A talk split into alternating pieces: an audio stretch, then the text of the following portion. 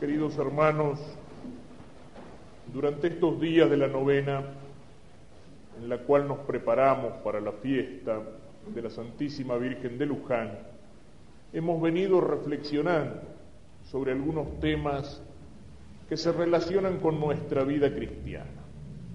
Y decíamos que lo hacemos para que podamos ofrecerle a la Virgen en el día de su fiesta la intención de vivir una vida cristiana mejor, más santa, más intensa, que es el mejor regalo que podemos ofrecerle a nuestra Madre. Ayer hablábamos sobre algo que en la vida cristiana ocupa un lugar importante, un lugar central, que es la oración. Pero entre las distintas formas de oración, la que ocupa el lugar propiamente central en nuestra vida cristiana es la Santa Misa. Es la Santa Misa porque en la Santa Misa no solamente rezamos para pedir perdón, para alabar, para dar gracias, para pedir por los vivos y difuntos, sino que en la Santa Misa el mismo Dios se hace presente entre nosotros. Jesús en cada misa se hace presente sobre el altar y Jesús en cada misa se nos entrega como alimento para el alma en la comunión. Hay muchas formas de presencia de Jesús que nosotros podemos reconocer porque las conocemos por la fe. Jesús está presente en los demás, especialmente en los más pobres. Lo que hiciste a uno de estos me lo hiciste a mí, dice Jesús. Jesús está presente cuando se proclama la palabra de Dios, se hace presente con las palabras del Evangelio. Jesús está presente en el Papa, que lo representa aquí en la tierra. Son muchas formas de presencia del Señor. Jesús está presente entre nosotros cuando dos o tres se reúnen en mi nombre, dice, Jesús está presente en medio de ellos. Pero entre todas esas formas de presencia no hay ninguna que sea tan densa, tan fuerte. Todas son reales, pero que sea tan real como la presencia de Jesús en la Eucaristía, como aquella presencia que se realiza en cada misa, como aquella presencia de Jesús en el sagrario, como aquella presencia de Jesús en la comunión. No es la Eucaristía solamente un símbolo.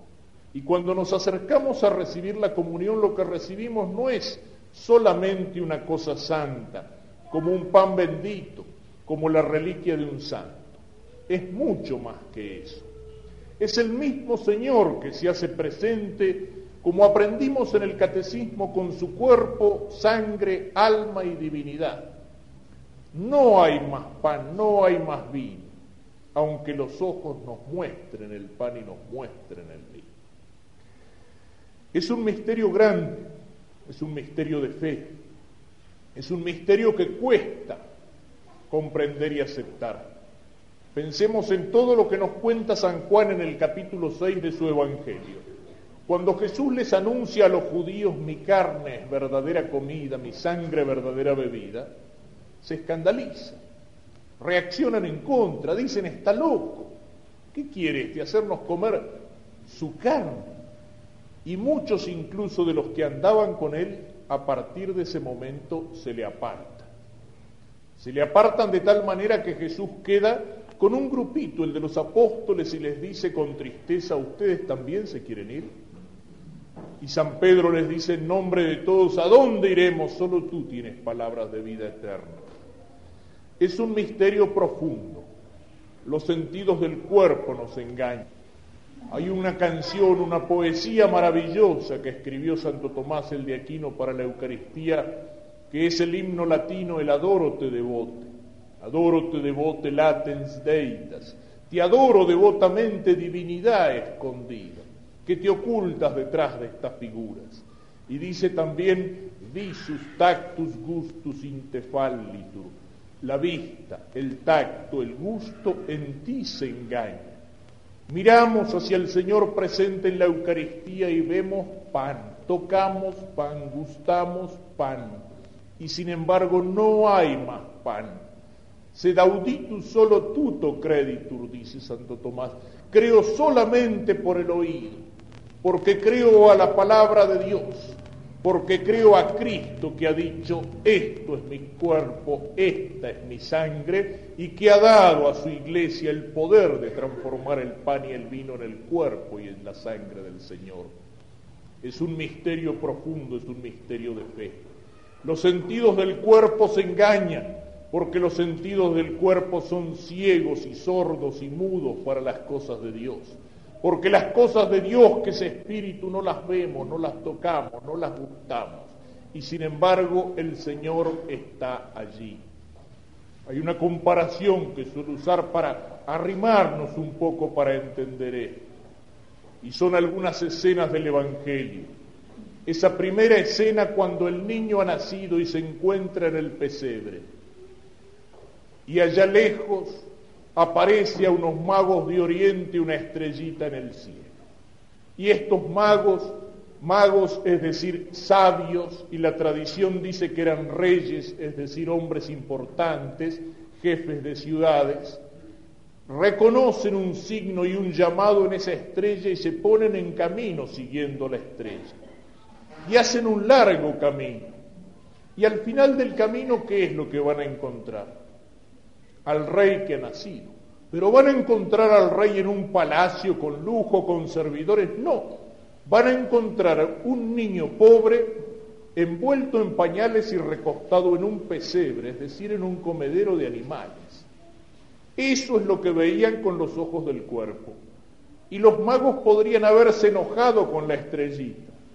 Mira el viaje que nos hizo hacer, ¿para qué? Para ver esto pero los ojos del cuerpo los engañan. Y Dios iluminó el alma de esos hombres con la luz de la fe, y esos hombres sabios, ricos, poderosos, cayeron de rodillas y adoraron al niño, porque la fe les mostraba que ese niño no era un niño cualquiera, sino que era Dios que había nacido. Y lo mismo que pasa al principio de la vida de Jesús, pasa al final de la vida de Jesús. Cuando Jesús muere en la cruz, se nota que es Dios, apenas parece hombre. Jesús con su cuerpo destrozado, con su cuerpo golpeado, con su cuerpo manchado, y muriendo en la cruz entre dos ladrones como si fuera otro ladrón más. No parece Dios, ciertamente, parece un pobre bandido que muere entre otros bandidos en la cruz.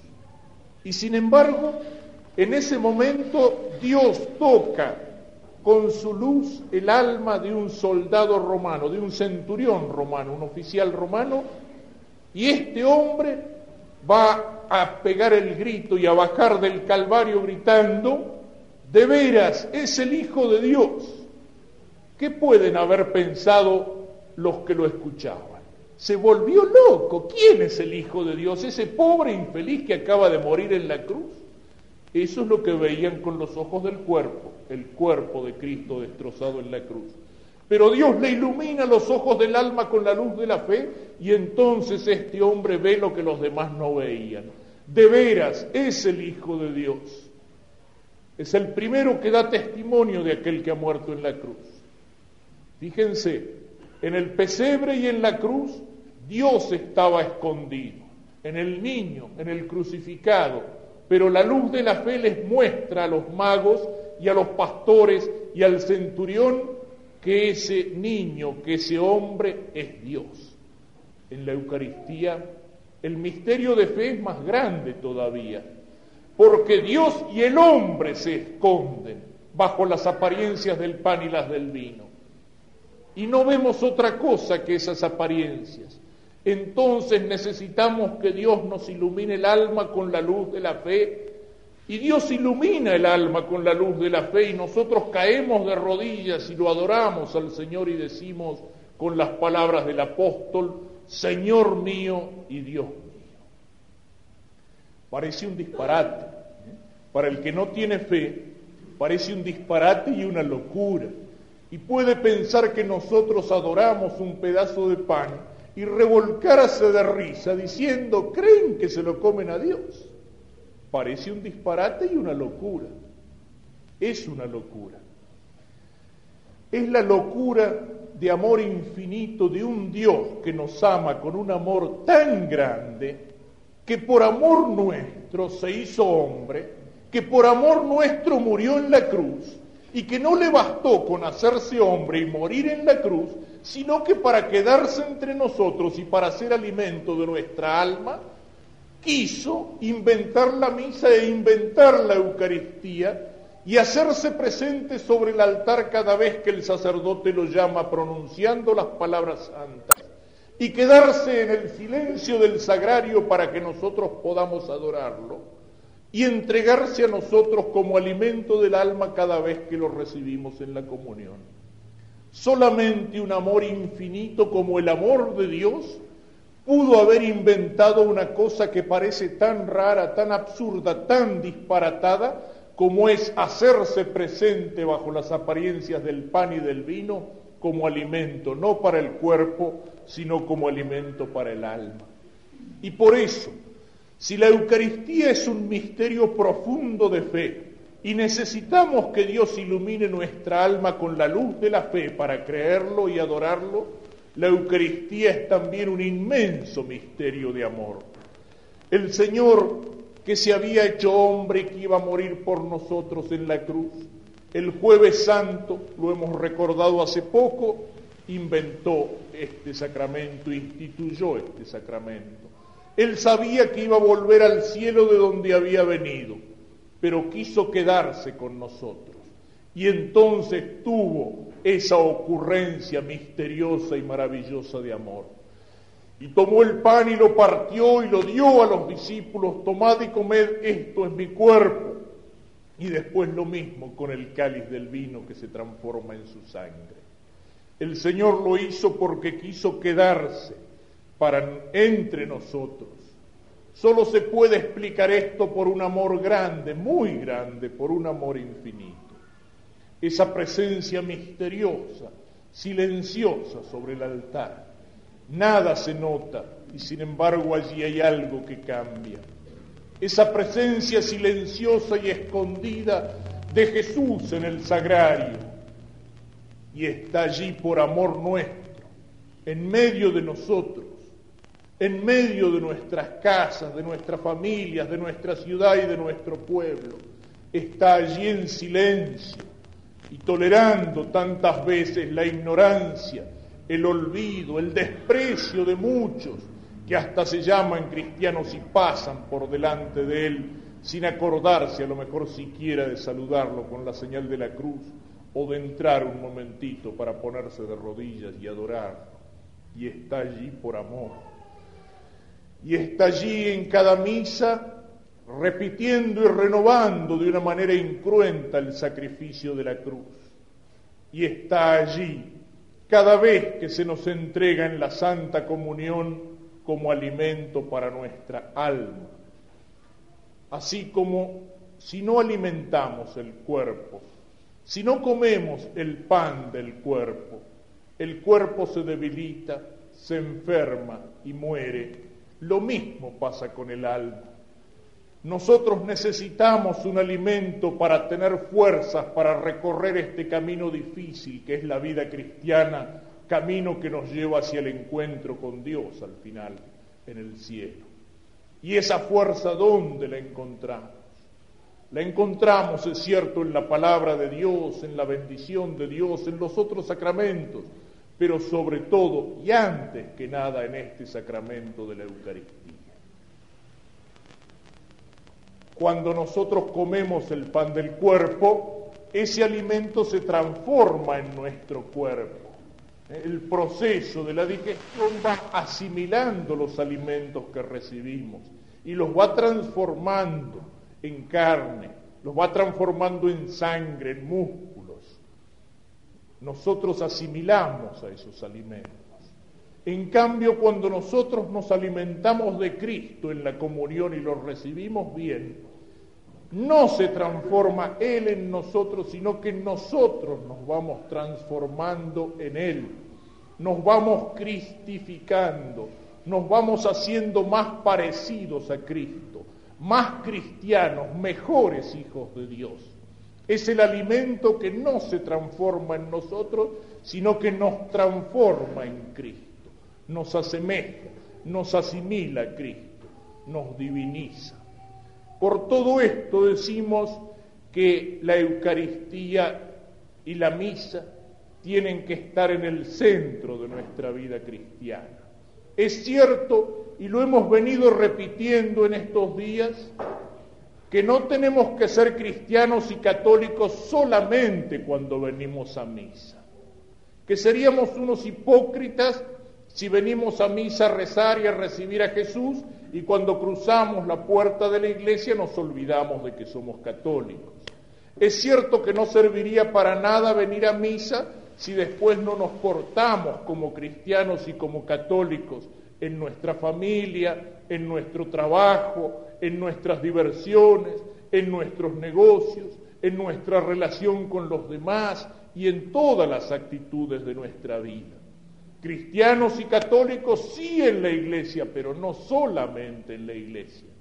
Pero para poder vivir como cristianos y como católicos en cada momento de nuestra vida, como eso no es fácil, como eso lo hemos venido repitiendo, ser católico en serio significa muchas veces nadar contra la corriente, contra la corriente de la moda, de la opinión, de la mayoría, contra mis propios gustos torcidos y mis inclinaciones al pecado, si yo no vengo a la misa para alimentarme con la palabra de Dios y para recibir la fuerza del alimento del alma, que es el cuerpo de Cristo, es imposible que yo sea un buen cristiano, un buen católico.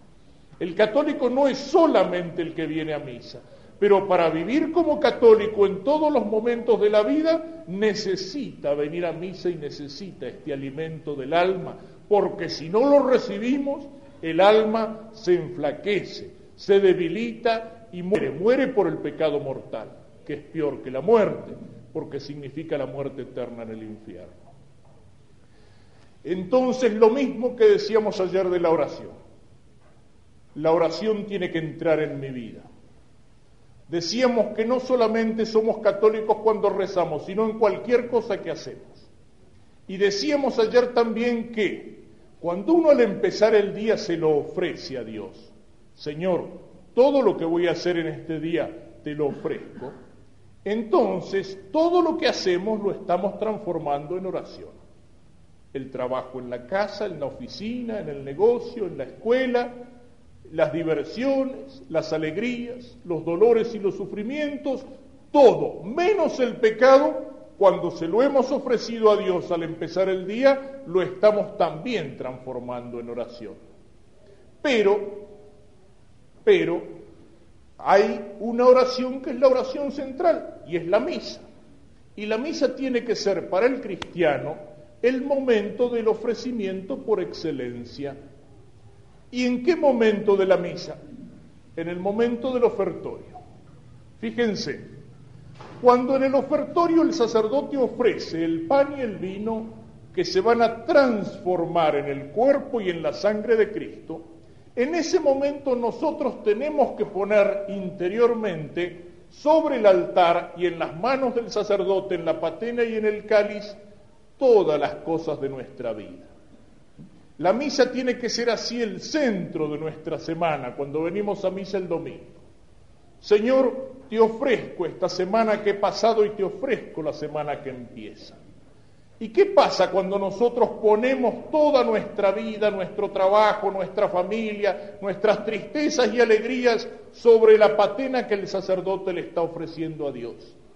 Como el pan y el vino se transforman en cuerpo y en sangre de Cristo, también nuestra vida y nuestras acciones se transforman. ¿Y en qué se transforman? Adquieren valor de eternidad. Se transforman en méritos para la vida eterna. Cuando se las ofrecemos a Dios. Fíjense que cualquier acción que hacemos, yo muevo la mano, ya está. Es un gesto que quedó en el pasado caen nuestras acciones en el pasado como en un pozo sin fondo, se terminan, se acaban. Pero cuando una buena acción se la hemos ofrecido a Dios, en lugar de caer en el pozo sin fondo del pasado, queda fijada, queda escrita en el libro de la vida para toda la eternidad, hasta las acciones más pequeñas. El Señor dice, ni siquiera un vaso de agua dado en mi nombre va a quedar sin recompensa en el cielo. Y dar un vaso de agua es algo que cuesta muy poco, es muy poca cosa. Pero cuando lo hacemos por amor de Dios, en lugar de ser una cosa que quedó en el olvido del pasado, queda fijado en el cielo. Así se transforma lo que le ofrecemos a Dios poniéndolo sobre el altar en la misa. Adquiere valor de eternidad, se transforman en méritos para la vida eterna. Deja de ser un instante pasajero del tiempo para quedar fijado en la eternidad de Dios. Y entonces, cuando entendemos así la misa, la misa no es solamente venir media hora o una hora a la iglesia para cumplir porque estoy obligado, porque si no cometo un pecado. No, la misa se va transformando en el centro de mi vida. Y entonces llego a la misa para ofrecerle a Dios la semana que he vivido y para pedirle perdón por las falluteadas y para darle gracias por todo lo que me ha dado. Y llego a la misa para poner también en las manos del Señor la semana que voy a empezar y para pedirle fuerza y para pedirle coraje para vivir todos los días de esa semana como un buen cristiano. Es precisamente entonces en la misa donde tengo que encontrar fuerza para vivir como cristiano. Y cuando estoy viviendo mis acciones diarias, tengo que pensar que el domingo voy a venir a la iglesia y las voy a poner sobre la patena y se las voy a ofrecer a Dios. Y aquí pasa lo mismo que decíamos ayer con la oración si yo lo que estoy haciendo se lo voy a ofrecer a Dios, no le puedo ofrecer cualquier cosa. ¿Qué le voy a decir al Señor cuando venga a la misa? Señor, te ofrezco que en la semana pasada llegué borracho a casa tres veces y la golpeé a la mujer y a los chicos. Señor, te ofrezco que en la semana pasada me mandé un negocio donde me llené de guita a costa de los demás. Señor, te ofrezco que la semana pasada me pasé chismeando y sacándole el cuero a todos los vecinos del barrio. Señor, te ofrezco que esta semana eh, me, me escapé tres veces de la escuela y desobedecí a mis padres. No le podemos ofrecer las cosas así al Señor, ¿no es cierto? Eso sería el sacrificio de Caín. Si yo le he ofrecido mi semana o se la voy a ofrecer al Señor, tengo que pensarlo y tengo que pensar que cuando llegue delante del altar tengo que llegar con las manos limpias y llenas de buenas acciones y no de pecado y no de inmundicia. Eh, entonces la misa tiene que influir en mi vida para que todas las acciones de mi vida y de mi día y de mi semana sean acciones dignas de ponerlas aquí sobre el altar y de no tener que avergonzarme delante del Señor. Entonces la misa influye en mi vida y mi vida aquí en la Santa Misa se transforma en un ofrecimiento agradable para Dios. Y es la misa la que me tiene que dar fuerza. El ejemplo que les contaba ayer de aquella madre viuda joven con muchos hijos que los va criando y los va educando.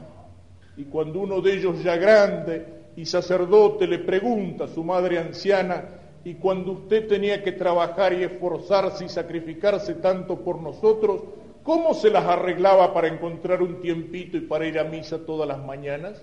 Y la madre que le responde, ¿de dónde te crees que saqué fuerza para criarlos a ustedes? ¿Y cuántos ejemplos podríamos poner en eso? Recuerdo uno que me viene así a la cabeza accidentalmente aquel santo y desconocido personaje de los primeros años de nuestra historia patria, que fue el fraile franciscano, fray Francisco de Paula Castañeda.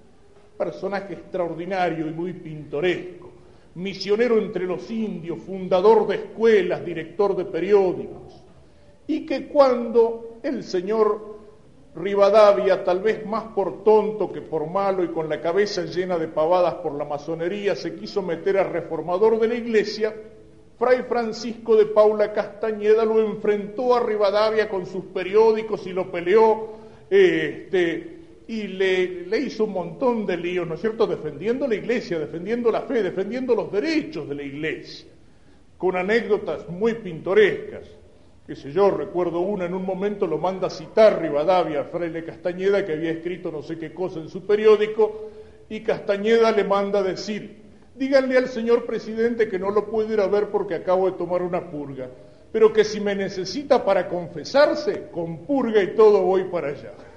Después de eso lo desterraron. Pero un día alguien le dijo al padre Castañeda, pero padre, ¿por qué no se deja de armar lío? Y se dedica a celebrar su misa tranquilito y Castañeda le dice, precisamente, es mi misa la que me obliga a hacer todo lo que estoy haciendo. ¿eh? Es mi compromiso con Cristo en la misa que me obliga después a hablar y a decir la verdad y a defender la iglesia y a defender los derechos de Dios y a defender la justicia y a defender todo aquello que estoy defendiendo, aunque eso me cueste la persecución, la incomprensión y el destierro, como le costó el destierro.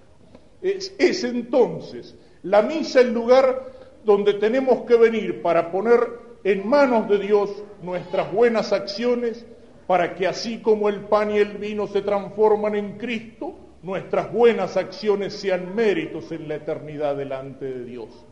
Y es la misa el lugar donde tenemos que venir para encontrar en la palabra de Dios, en el Evangelio, y para encontrar sobre todo en el cuerpo y en la sangre de Cristo que se nos entrega la fuerza y el coraje para vivir en serio nuestra vida como cristianos y como católicos.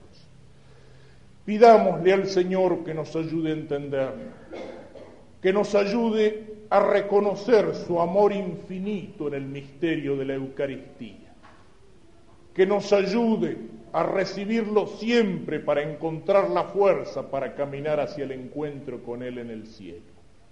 Y sobre todo, mirando hacia la Virgen Santísima en estos días de su novena, pidámosle a la Virgen que nos ayude a preparar nuestras almas y nuestros corazones para recibir a Jesús. Pensemos una escena, cuando Jesús va a nacer en el pesebre. La Virgen Madre sabe que es lo único que le puede ofrecer a ese hijo, una cuna muy pobre un pesebre, un comedero de animales. Es lo único que le puede ofrecer. Pero pensemos con qué amor de madre la Virgen Santísima tiene que haber preparado en ese pesebre la cuna para el niño. Con qué cuidado y con qué delicadeza sus manos de madre tienen que haber sacado cualquier espinita que pudiera lastimar al Señor o cualquier pedazo de suciedad o de guano que pudiera ensuciar al niño. Y entonces la Virgen con sus manos de madre prepara en el pesebre una cuna muy pobre, pero muy limpia para el niño que nace. Pidámosle a ella que es también nuestra madre, que haga en estos días ese trabajo en nuestra alma y en nuestro corazón.